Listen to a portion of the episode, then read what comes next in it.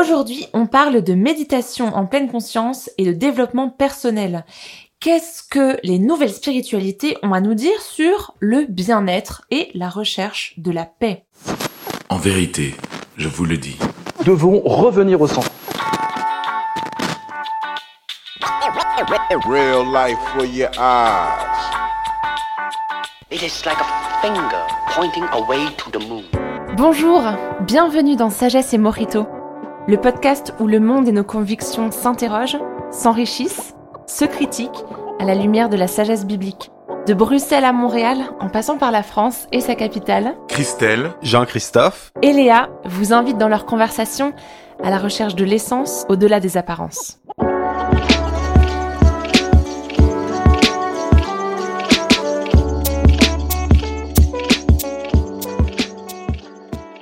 Alors, je sais pas si ça vous arrive de passer devant des librairies, mais Jamais. jamais. Non. Eh bien, tu devrais. On lit pas au Québec. euh, ils ont oublié les livres en France. Vraiment. menteur, menteur.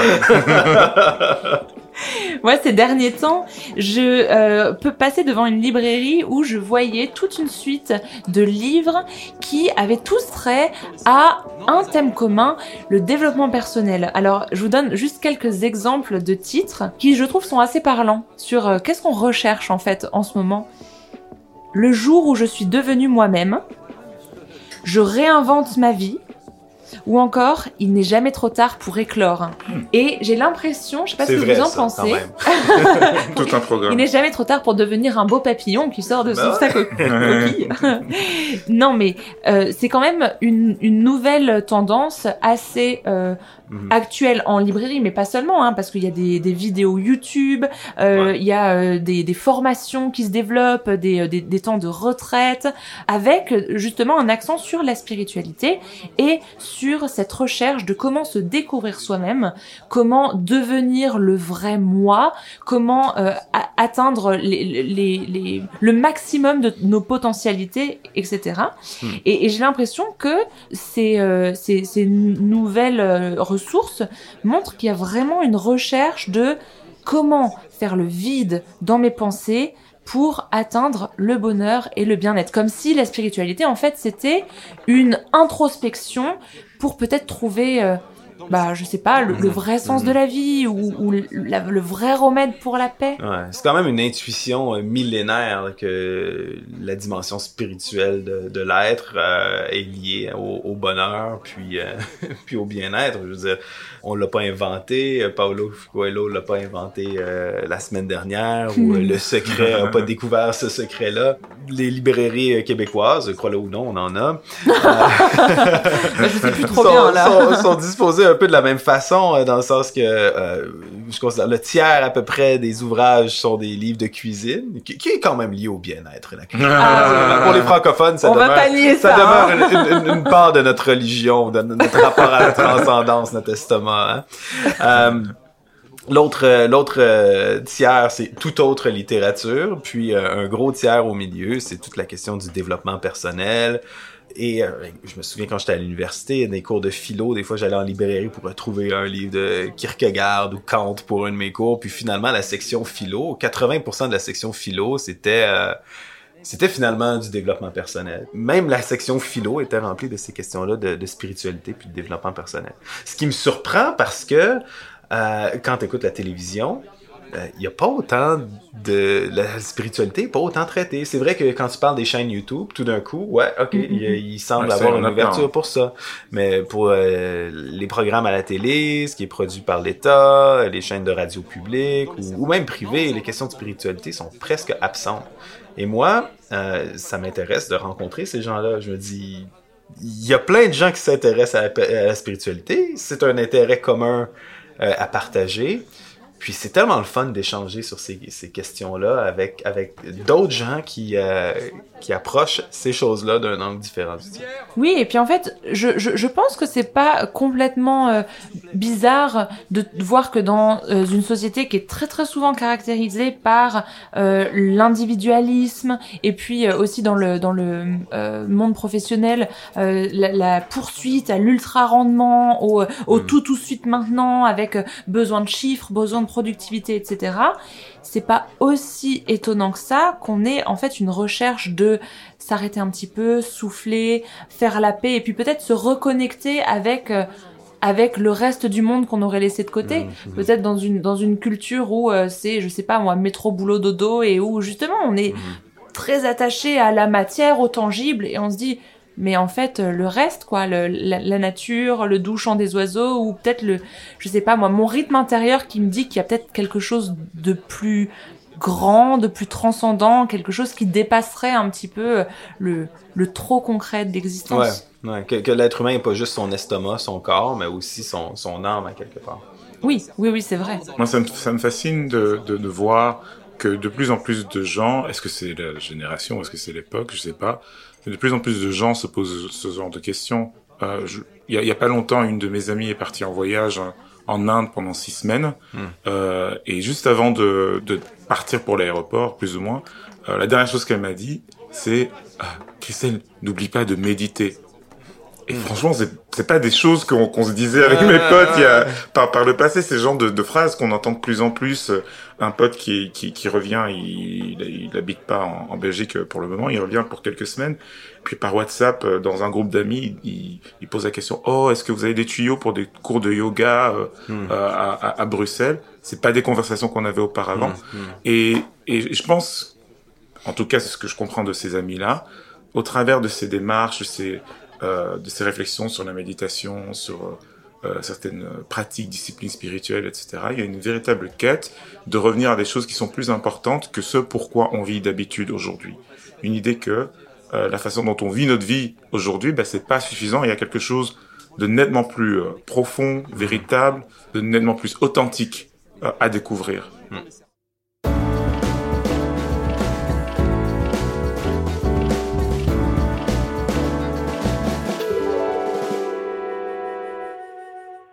Alors du coup, est-ce que le développement personnel et ce, ce grand courant qui se développe, ce serait justement pour contrebalancer une perte d'authenticité Hmm. Est-ce qu'on cherche justement à, à redevenir vrai et, et qu'on se rend compte qu'on a besoin de spiritualité pour ça?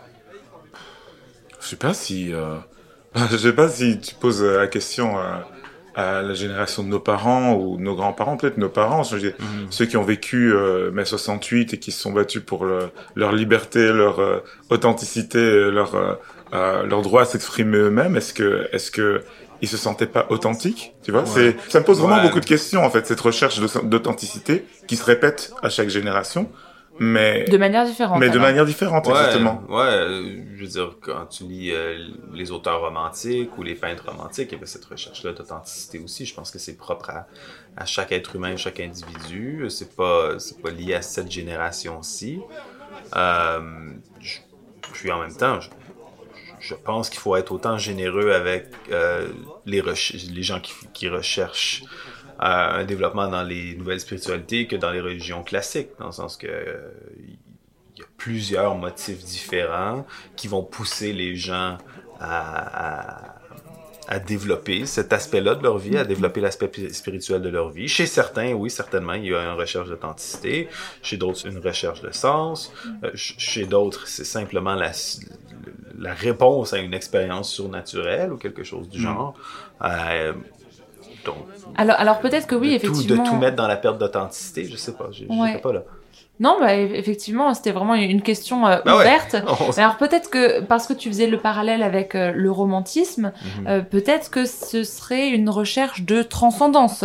Quelque... Parce que dans, dans le romantisme, si, si je me souviens bien hein, de, Mhm. de, de mes cours rien que sur Baudelaire, les fleurs du mal, quand j'étais au lycée, ou ou juste tous les, toutes les peintures qui montrent les éléments qui se déchaînent. Et en fait, il y a, Ouais. il y a une vraie, une vraie transcendance dans euh, peut-être les émotions. euh, peut-être que justement euh, le fait de euh, re- vouloir redevenir soi-même, euh, ce qui est un des axes du développement personnel, c'est se reconnecter avec des émotions, se reconnecter avec euh, l'entièreté de son être peut-être. Ouais, ouais, c'est vrai que euh, tu fais bien de mentionner le romantisme parce que c'est c'est vrai qu'on on voit, on voit des points communs avec euh, avec cette euh, cette euh, cette période de recherche de de l'authenticité, de la vérité, de de ce qui se de, de ce qu'il y a de vrai au-delà de ce qu'on peut voir. Quitte à dans beaucoup beaucoup d'œuvres, euh, surtout musicales ou, Mhm. ou des Mhm. peintures, presque personnifier, tu vois, les éléments ou, ou la beauté. Il y a quelque Ouais. chose derrière Ouais. ce qu'on peut atteindre et ce qu'on peut voir. C'est peut-être le reflet qu'aujourd'hui, beaucoup d'entre nous, euh, dans notre génération, euh, on, on a l'impression que le monde matériel ou les, le- la recherche du, euh, du Mhm. confort ou du Mhm. progrès économique et technique, c'est pas suffisant. Il y a quelque chose de, de plus authentique derrière tout ça Mhm. à, à, rechercher. Il y a une vraie dimension de, de recherche. Mais quelque chose qui me, qui, qui m'intrigue, parce que j'ai eu pas mal de, de conversations, euh, bon, quel- quelques conversations quand même avec, euh, avec des amis ou des connaissances qui touchaient un peu à ces questions-là. Souvent, tu vois, ces personnes, soit parce qu'elles connaissent mon, mon cheminement, soit simplement parce que de leur propre réflexion, euh, vont dire ah bon on a perdu quelque chose euh, Ouais. en s'éloignant de la religion, on a on a perdu quelque chose et et il faut retrouver cette chose. Alors, Ouais. c'est- toujours des termes Ouais. différents, c'est un peu vague, mais ça tourne toujours Ouais. autour de la même chose. On a perdu quelque chose qu'il faut quelque part retrouver.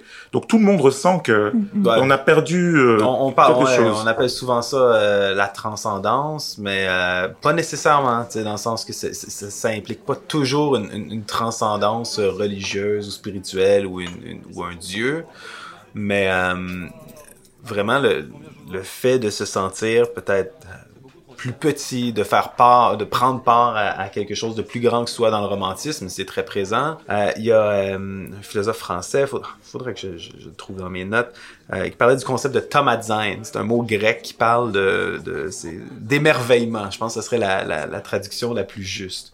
Puis, dans le romantisme, par exemple, l'émerveillement, c'est le sentiment de se trouver, euh, mettons, devant... euh, moi, je pense à la peinture de, euh, Caspar Friedrich David, le promeneur solitaire. Je sais pas si vous voyez, c'est comme un homme qui se tient debout devant, comme un... au sommet d'une montagne, devant une vallée. Il y a Ah ces, oui. ces grandes œuvres d'art-là, où ce que c'est c'est soit euh, euh, l'homme petit dans la nature immense, ou euh, des thèmes comme euh, des, des vieilles ruines d'églises dans une forêt. Ou, donc, donc Ouais. soit l'idée de quelque chose de très, très, très ancien, de très, Ouais. très, très lointain, de très, de très, très mystérieux, grand, de riche. de ouais. mystérieux, de riche. Et c'est vrai que, sans s'en rendre compte, je pense que notre condition moderne nous a éloignés de ces choses-là. Ouais. J'ai travaillé dans un, dans un camp d'été avec des jeunes, euh, des jeunes qui vivaient euh, généralement à Ottawa ou Montréal. On les amenait à 15-16 ans à se promener en balade en forêt. C'était la première fois pour plusieurs d'entre eux qui sortaient, qui sortaient de la ville. C'était la première fois qu'ils étaient dans un espace non artificiel.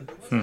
Euh, je, je pense à nos ancêtres qui... euh, euh, qui cultivaient la terre. Je veux dire, au Québec, euh, moi, c'est mes grands-parents étaient cultivateurs. euh, puis de génération en génération avant eux, c'est quoi la vie de cultivateur? C'est c'est de se tenir dans un dans un ordre cosmique qui est plus grand que toi, duquel tu es complètement dépendant, t'es t'es complètement hors du contrôle des des saisons, euh, de la pluie, du beau temps. T'as t'as une influence sur comment tu vas t'adapter pour faire pousser tes céréales ou tes légumes ou quoi que ce soit. Mais il y a comme quelque chose de de sous-entendu que l'être humain est tout petit puis il fait partie de quelque chose de très grand. Ça s'est exprimé peut-être des fois dans l'idéologie, dans le nationalisme, mais aujourd'hui, avec le désenchantement du monde, avec la fin des grands récits, avec le, le- le- le- genre de cynisme aussi par rapport à tous ces grands ensembles-là, puis une, une individualisation poussée d'une part par le, par le consumérisme, puis d'une autre part par euh, certains, certaines métamorphoses du protestantisme, on est coupé de ça. Mais l'être humain est fait, euh, est conçu pour, euh, pour, pour ce- genre de réflexion-là. Dans la Bible, il y a un, il y a un terme qui dit que, que Dieu a mis en l'homme une pensée d'éternité.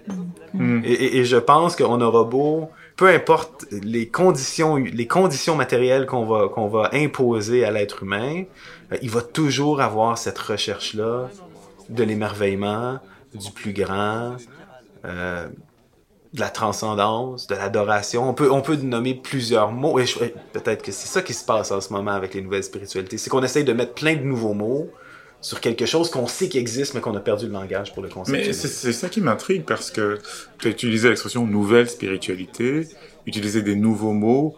Alors moi, souvent dans mes conversations, c'est pas toujours le même vocabulaire qui Mhm. revient ou, ou, ou parfois on n'est même pas sûr exactement de comment exprimer cette recherche qui pourtant est là, donc c'est sûr qu'il y a une recherche. Ouais. Mais le langage, la structure symbolique, on va dire ça, euh, pour, Ouais. pour, pour, pour, pour exprimer ça, c'est très confus. C'est- C'est c'est très confus. C'est pas, euh, c'est pas très clair en fait. C'est pas très, euh, c'est difficile à distinguer. Ouais, ouais. Et, et, et, pourtant, ce besoin de se relier à une réalité qui est profonde, qui est absolue et qui est présente, je pense que, euh, ben, voilà, si, si, si tant que personne l'exprime, c'est qu'il y a quelque chose de véritable derrière. Ouais, et tu as mentionné un passage biblique.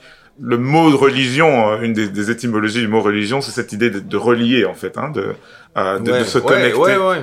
Mais, mais justement, euh, l'idée d'être relié, c'est pas quelque chose de neuf. Dire, Ce dont Oui, on parle, oui. c'est un phénomène relativement nouveau ou qui se qui se renouvelle euh, de, de, de nos jours, mais c'est pas quelque chose de neuf. Moi, ce que Ah, j'entends dans, dans non, les non, conversations avec pas mal d'amis et de connaissances, c'est souvent la religion. Je préfère mettre ça de côté. Ouais, C'est pas c'est pas dans la religion que j'ai trouvé euh, le, le type d'épanouissement ouais. euh, que, que, que je recherche. Et quelque part, je, je, je, je les comprends. Et ce serait bien, je pense, de- de- d'essayer de creuser, et pour eux, et pour nous, mais pourquoi Mhm. est-ce qu'on considère que, en fait, ces structures symboliques qui existent et qui sont là depuis, euh, depuis vachement longtemps, ouais. euh, on, on se tient à distance et, et on, on se tourne vers d'autres choses qui Mhm. sont peut-être Mhm. confuses ou mélangées. Mm. Mais alors, ce qui est intéressant, c'est qu'on parle beaucoup euh, depuis euh, 10 minutes là d'être reconnecté à quelque chose de plus grand, de de, de, de trouver une transcendance et puis de de se sentir appartenir à peut-être euh, une, une une plus grande histoire ou quelque chose qui nous dépasse. Et tous ces livres, euh, toutes ces formations, toutes ces ressources sur le développement personnel, ou plutôt la plupart, insistent sur l'individu et sur l'introspection. Et, et je, je, je, je soulève juste ça comme question. Est-ce que c'est pas un peu paradoxal de, de noter cette recherche de transcendance et ce désir d'appartenir à quelque chose de plus grand en même temps on se coupe des autres de la discussion dans un temps peut-être Ouais. d'introspection, de retraite pour Mhm. retrouver qu'est-ce qu'il y a en moi qui peut-être fait partie d'un tout plus Ouais. grand. Ouais. Et, et, et je me demande si ça vient pas aussi rentrer dans euh, un, un, un narratif de, de, de nos sociétés euh, occidentales, peut-être euh, voilà très séculières, où la religion est quelque chose de privé, la spiritualité est quelque chose de privé. On respecte, mais ça doit rester à la maison, ça doit rester à l'intérieur. Du coup, on n'en parle pas. Et du coup, bah, on est livré à soi-même pour euh, se reconnecter tant bien que mal à on ne sait pas trop quoi. Mhm, Ouais, ouais. Oui, on, on perd les structures de sens, on perd le vocabulaire pour pouvoir en parler aussi. ouais. C'est, c'est, tu touches à tellement d'affaires, là, ici, Léa. C'est comme, je sais pas par où commencer. c'est comme, dans ma tête. Euh, c'est vrai, d'un côté, euh, il y a cette, cette honte-là qui est liée à la recherche spirituelle, hein. Euh, en, en anglais, ils ont un terme qu'ils vont appeler preference falsification. OK, on a vu ce phénomène-là, par exemple, dans l'élection de Trump, où les sondages euh, semblaient donner euh, beaucoup moins d'intention de vote à ce qui est sorti finalement le jour de l'élection.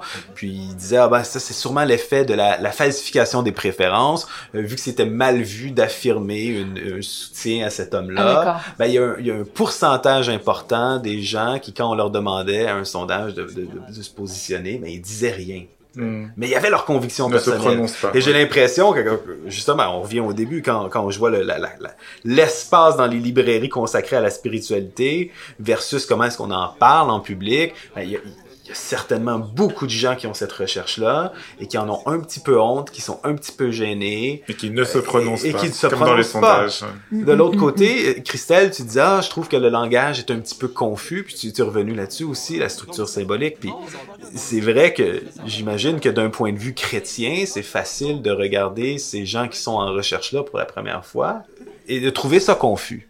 Et en même temps, d'oublier que nous, on bénéficie d'à peu près d'une- communauté de, je sais pas, aujourd'hui, à peu près 2 milliards de chrétiens, de théologiens, de penseurs, puis de 2000 ans, 2000 ans d'histoire. Mais quand on regarde à certaines époques du christianisme, euh, au tout début, il y a plein de termes qui étaient employés de manière confuse, puis c'est en faisant partie justement d'une communauté spirituelle, de, de, de, de- de recherche euh, communautaire, qu'on est arrivé à peut-être une, une certaine précision Ouais. conceptuelle de la spiritualité. C'est ça les grandes religions. Je pense que l'attrait, par contre, parce que là tu posais une autre question, j'attrape mon dernier feu d'artifice, de dire pourquoi est-ce que les gens font ça tout seuls? Ben je pense qu'en Occident, certainement, il y a une méfiance envers l'institution religieuse. Puis quand les gens disent je, je suis spirituel et je suis pas religieux, Ouais, ouais. ce qu'ils sont en train de dire, c'est moi je recherche pas un abonnement à une institution qui va se porter garante de mon rapport spirituel à la transcendance. ouais. Puis souvent l'Église, finalement, euh, malheureusement, dans l'histoire, euh, c'est ramassé avec le, le bouncer, le, le, le portier, c'est ça? Ah, le hein? portier, le portier, de, le portier de Dieu, là, vraiment. Là, on a même l'image de Saint Pierre avec les clés du paradis. Là, Oui. littéralement, Ouais, ouais, littéralement, le, le, le, le- tu sais, le- littéralement, euh, Pierre qui a reçu les clés est devenu le bouncer du paradis là, dans, dans, dans l'imaginaire Ouais. populaire. Puis je pense que beaucoup de gens se sont dit non mais euh, là il y avait une exploitation Ouais. de l'institution religieuse, d'une recherche de pouvoir en disant euh, n'entre pas qui veut euh, ici et euh, ben, si vous voulez avoir cette dimension spirituelle, on, on- dans, dans le fond on a créé un monopole Ouais. que- comme une compagnie privée va faire, hein, on crée un monopole, on ferme la compétition, puis une fois qu'il n'y a plus de compétition, ben là c'est là qu'on charge des prix de fou pour entrer. Mhm. Euh, La réforme protestante a, a- a répondu à ça en individualisant un peu plus le christianisme, mais euh, fondamentalement par design, le christianisme c'est une c'est une religion, c'est une recherche communautaire de la spiritualité. C'est une belle aventure la spiritualité. Ça devrait se faire en groupe, ça devrait se faire en famille, en équipe, en communauté, mais pas d'une manière où ce qu'on essaye de tirer profit ou tirer pouvoir de cette Oui.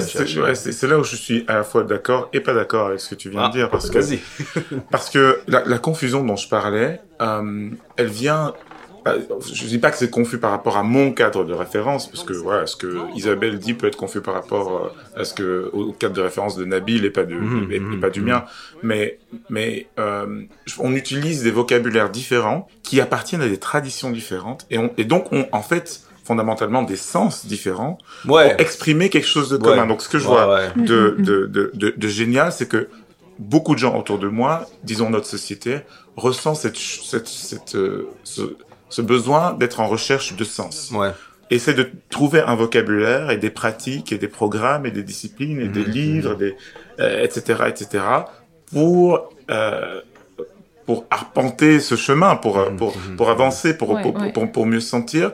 Mais je, je me demande s'il y a, il y a c'est c'est tellement et, et, et a bien fait de, de, de Mhm. mettre ça sur la table. C'est tellement dans notre culture quelque chose de individuel, caché, privé et personnel Mhm. Que euh, euh, euh, pour beaucoup, euh, ça reste individuel. On n'arrive pas à vraiment développer Ouais. un, un, Ouais. un- Je comprends ce que tu veux dire. enfin, ouais. une, une, une sorte de décomplexion en fait à, à, à, à parler de spiritualité, de recherche personnelle, de comment je trouve mon sens, comment euh, je me relie au divin, comment tu définis le divin. Il y a quand même beaucoup de gêne à parler à, à, à parler de ça. Et c'est ça que je trouve étrange et intrigant parce que dans des sociétés Ouais. qui sont plurielles, normalement, euh, ben, que les gens, enfin voilà, si, Ouais. tu, si tu prends Ouais. l'avion, tu vas en Inde.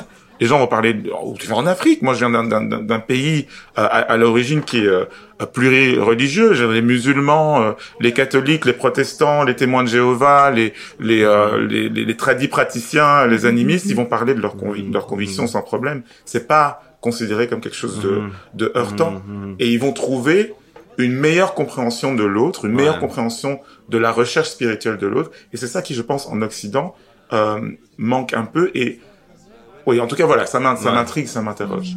C'est- il y a différents courants en même temps dans ces, dans ces, dans ces recherches-là. À- à- je, je te rejoins à, à quelque part. Euh, il y a certaines traditions qui utilisent simplement un langage différent. Euh, il y a d'autres ouvrages qui sont soit une occidentalisation de, de, de traditions de traditions orientales qui sont coupées en fait de leur communauté puis de la, la- la Ouais. communauté qui a porté cette tradition-là.